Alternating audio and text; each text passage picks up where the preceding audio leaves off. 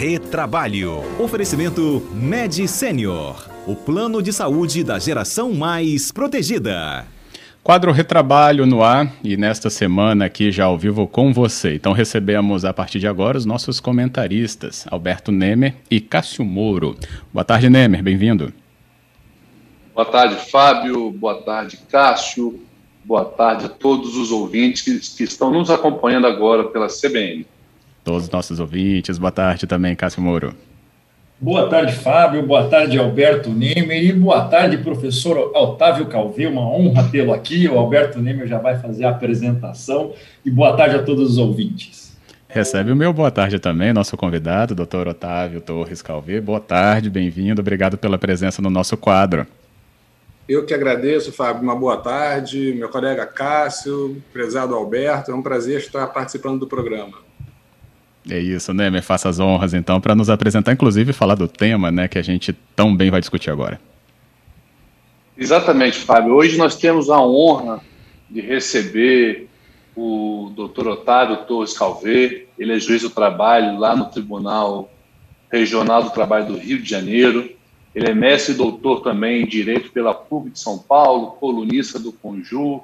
Enfim, além de ser um grande um grande magistrado, um excelente professor, e vem aqui hoje compartilhar dos seus, dos seus ensinamentos, dos seus conhecimentos sobre um tema muito importante e às vezes também muito caro à sociedade, que é um debate que vem volta e meia volta à tona e hoje a gente vai debater aqui no programa Retrabalho é o ativismo judicial e também falarmos um pouco sobre a questão de demissão em massa.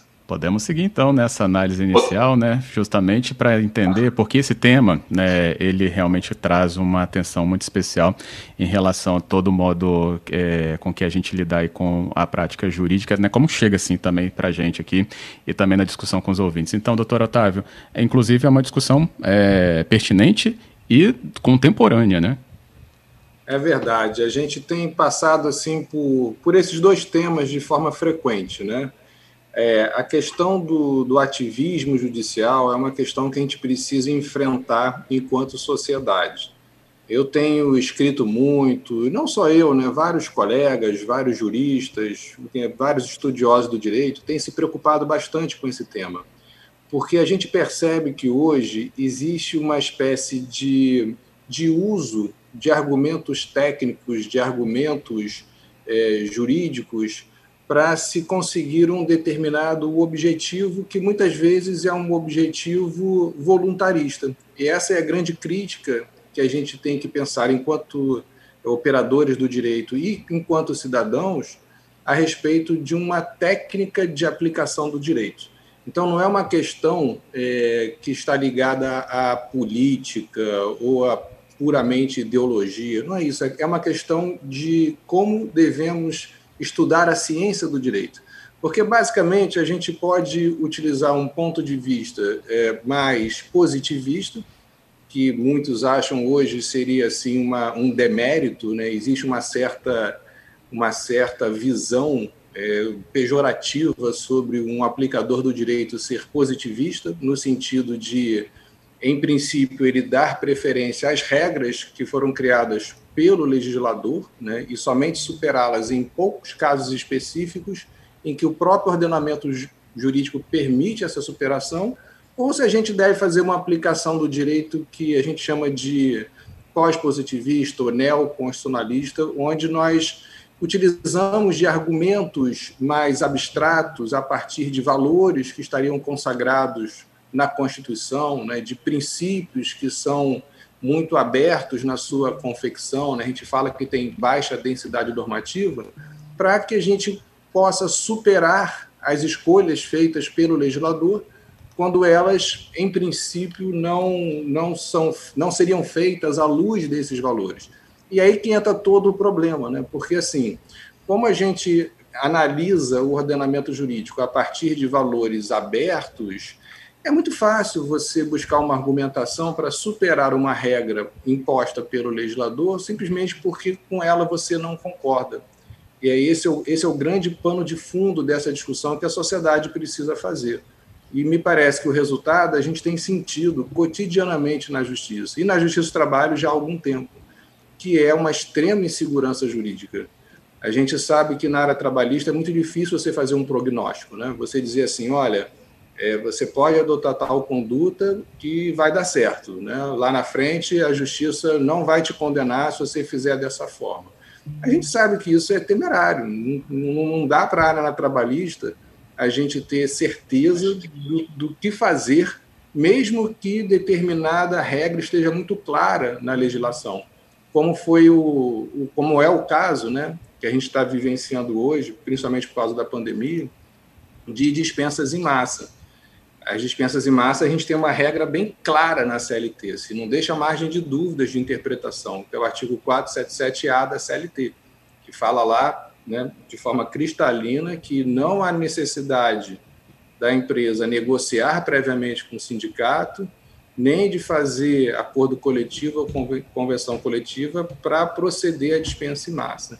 E aí esse é o tema aí que hoje está muito candente, né? Porque assim, o empresário muitas vezes adota a conduta que está prevista na lei e depois ele acaba sofrendo uma condenação por isso. Então, o grande debate que a gente tem que fazer em sociedade é esse. A sociedade quer um juiz né, que age dessa forma, será que é assim que a magistratura deve realmente aplicar o direito, superando as regras jurídicas, ou o juiz deve ter um papel de, é, que não seja de tão protagonista, né, que não seja tão proativo como acontece com essa crítica generalizada que a gente vem passando de termos é, decisões ativistas na justiça como um todo. Esse é o grande pano de fundo. E o meu posicionamento, acho que como já é de conhecimento público, é de que o juiz não deve ser esse protagonista, que o papel do juiz é outro, que o papel do juiz é um papel mais comedido, é um papel em que ele tem que observar as regras criadas pelo legislador, que é a autoridade normativa por excelência, e somente em casos excepcionais o próprio ordenamento jurídico autorizaria que ele superasse essas regras ou que ele tivesse mais liberdade né, no, no seu poder criativo, quando, por exemplo, o ordenamento jurídico tem alguma lacuna, ou seja, quando o, o legislador não fez a previsão de uma regra para o caso concreto e o juiz tem que suprir a lacuna, aí ele tem uma margem maior. Ou então, quando ele percebe que há uma inconstitucionalidade. Né? E aí vem a, a questão final para fazer essa primeira parte aqui da minha, da minha fala, que quando um juiz vai examinar alguma alegação de inconstitucionalidade, ele tem que partir do pressuposto de que, primeiro, a regra jurídica criada pelo Congresso Nacional goza de presunção de constitucionalidade. Então, ele tem que fazer uma busca no texto da Constituição que, em primeiro lugar, permita a conciliação da regra criada pelo legislador com o texto constitucional. Em outras palavras, para mim, uma inconstitucionalidade só deve ser reconhecida quando a regra criada pelo legislador é inconciliável com a Constituição, quando não tem como você fazer uma interpretação que ela caiba dentro do texto constitucional. E é isso que eu tenho criticado. Eu acho que eu, a gente tem visto muitos, muitas interpretações e aplicações do direito do trabalho que facilmente superam a constitucionalidade com argumentos que eu considero vazios, sem maior fundamento, o que para mim é uma forma equivocada de interpretar e aplicar o direito do trabalho. O professor Otávio Calveiro, é, Cássio falando. Diga, Cássio. Eu acho que o Cássio teve algum problema no áudio. Então, vou aproveitar e. Ah, quando eu ainda fazia um curso de preparação para a segunda fase, está é, uhum. me ouvindo? Acho que tem uma, uma instabilidade na conexão aqui. Não, voltou. É, professor Calvi, primeira coisa, eu, eu, eu, queria fazer um contraponto ao que o senhor está dizendo, mas eu concordo basicamente com tudo. É, até se me permite, essa foi, uma, foi um tema muito caro para mim na dissertação de mestrado, lá em 2010, 2011. Ah, e, e, naquela época, já o, o, ministro Barroso, antes de ser ministro, já falava né, que uh, existem alguns motes de segurança para esse ativismo judicial. Ele falava que, primeiro, né, a decisão do juiz deve, deve ter a preferência pela lei, mesmo em contraposição a princípios. Né? A atuação ou omissão do legislativo deve resultar em violação aos direitos fundamentais, que é o que o senhor disse agora. Um eventual ativismo deve ter a urgência, né? ou seja, não pode esperar que o legislativo edite uma lei sobre isso. E mais importante, deve evitar que a justiça atue como subrogação da atividade política. E aí, como o nosso tema aqui é falar das demissões é, é, é, coletivas, especialmente no caso grave que nós temos hoje, que é a, que é a pandemia, e que de fato empresas estão tendo dificuldade de manter os seus trabalhadores, normalmente agora em 2021, em que o, o executivo não consegue encontrar fontes de custeio para aquele benefício emergencial, para redução de jornada ou suspensão. Eu lhe pergunto: alguns princípios da Constituição podem ser usados como princípio da dignidade da pessoa humana para é, é, passar por cima do 477 e evitar as demissões em massa? Então, eu entendo que não. Eu acho que assim, o, a dignidade da pessoa humana, né, a gente costuma falar que é o, é o super princípio, né? Que você, na área trabalhista, você vai para poder utilizar para praticamente todas as discussões, porque a rigor, direito do trabalho ele é voltado para a proteção de um ser humano. Então, tudo aquilo que em tese poderia levar a uma menor proteção estaria colidindo com a dignidade da pessoa humana, ou quase tudo no direito do trabalho, né? Eu acho que nesse caso específico, a gente primeiro tem uma questão por trás aí para discutir também, que é um déficit de legitimidade do próprio sindicato né? Porque assim é muito estranho a gente depender do Estado para que o sindicato consiga negociar. Isso é uma coisa que a gente tem também que refletir, né? Porque não, eu não creio naquela imagem de que empregador é mal por excelência. Ah, eu vou fazer o pior possível para poder prejudicar as pessoas. Eu, eu, essa, essa visão de mundo eu não consigo concordar. Até porque a gente tem aí a prova na pandemia de que se a gente não tiver empresa, se a gente não tiver empresário, aí que a gente não consegue efetivar nenhum direito para os trabalhadores. Isso está muito claro aqui na pandemia. Segundo, que a gente tem uma, uma questão que eu acho que é insuperável. Né? A, a jurisprudência que a gente tinha antes da reforma trabalhista era uma jurisprudência criada no sentido da negociação coletiva, mas a partir de uma lacuna do direito. As pessoas não podem esquecer isso. Antes havia lacuna, a gente não tinha regulamentação sobre dispensa coletiva, sobre dispensa plurima, a gente não tinha. Né? A partir da reforma trabalhista, a gente passou a ter. E eu confesso, ó, Cássio, assim, eu pessoalmente não gostei da alteração legislativa. Eu preferiria um outro tipo de lei para esse caso específico, né? mas eu não sou legislador. E assim, se eu utilizar o princípio da dignidade humana como uma espécie de super trunfo, né, é aí que vem a grande crítica. Eu posso superar todas as leis, eu posso superar a reforma trabalhista inteira em tudo aquilo que ela modificou a legislação, que em tese deixou uma situação, entre aspas, pior para o trabalhador do que era antes. É, e não me parece seja essa a técnica que a gente deva utilizar na interpretação e na aplicação do direito. A gente tem que lembrar que assim existem inúmeras formas, fórmulas para a gente fazer a regulamentação do trabalho humano. É, o Brasil experimenta uma fórmula há muito tempo, que é essa fórmula do trabalho subordinado.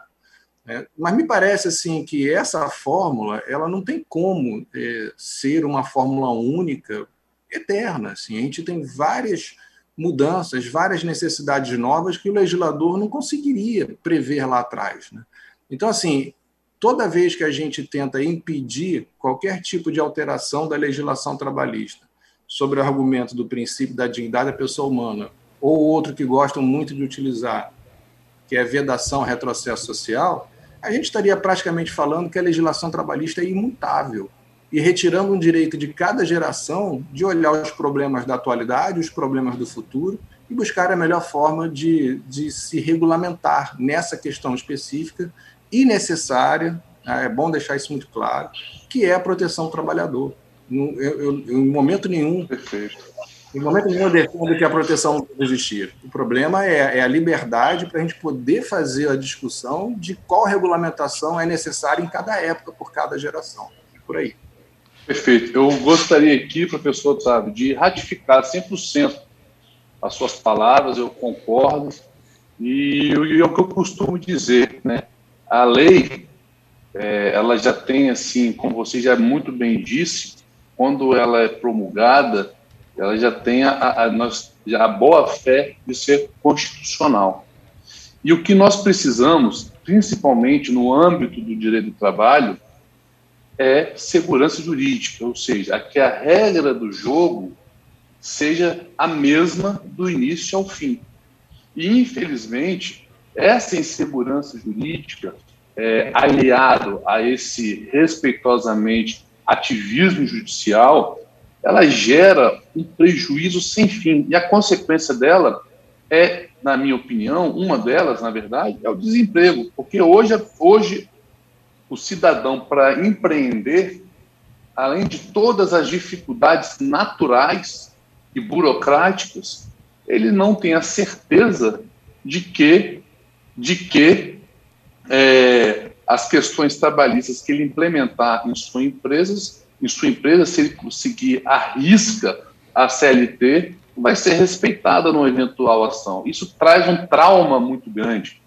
Um exemplo como você bem disse, na demissão em massa, por exemplo. Primeiro, é uma questão subjetiva, o que é demissão em massa? Se eu tenho, por exemplo, quatro empregados e demito dois, estou dispensando aí 50%, isso seria uma demissão em massa? E outra, a gente tem, existe o artigo claro sobre isso. Então, às vezes, o que a gente enxerga é, por por conta de amarras a dogmas ultrapassados, não querer respeitar a legislação ativa. E eu, e eu vou ao encontro do que você disse. Eu não defendo a atual redação, mas eu respeito. Assim, a, se essa é a lei, temos que cumprir. Não pode, não pode ser numa canetada, respeitosamente, a, um, um artigo de uma lei deixar de existir vez que eu entendo de forma pessoalmente diversa. Ah, se a legislação não vai ao encontro do que eu concordo, ou eu me candidato e tento mudar essa legislação por meio do legislativo, ou, ou por outros meios tento fazer um projeto de lei. Mas não posso, não, não se pode trazer essa insegurança jurídica para o trabalhador e para o empregador. Como, por exemplo, imagine você está jogando basquete com a bola na mão e no meio do jogo se torna futebol e você está com a bola dentro da área. É pênalti para o adversário. Então, assim, não há como realmente. É, é, na verdade, é desanimador e desestimula o empreendedor. E nesse momento que nós vivemos em crise, o que mais precisamos é de uma segurança jurídica, de um conforto e encorajamento para que as pessoas possam empreender para que as pessoas possam gerar emprego e para que as pessoas também possam ter a tranquilidade de, ter, de ser empregado e que as regras ali sejam validadas, tanto no ambiente do trabalho, tanto numa eventual ação trabalhista. É como eu penso. É, e assim, eu, só para acrescentar, né, eu acho assim que todos nós que somos da área trabalhista, eh, nós, vou, vou dizer a regra geral, né?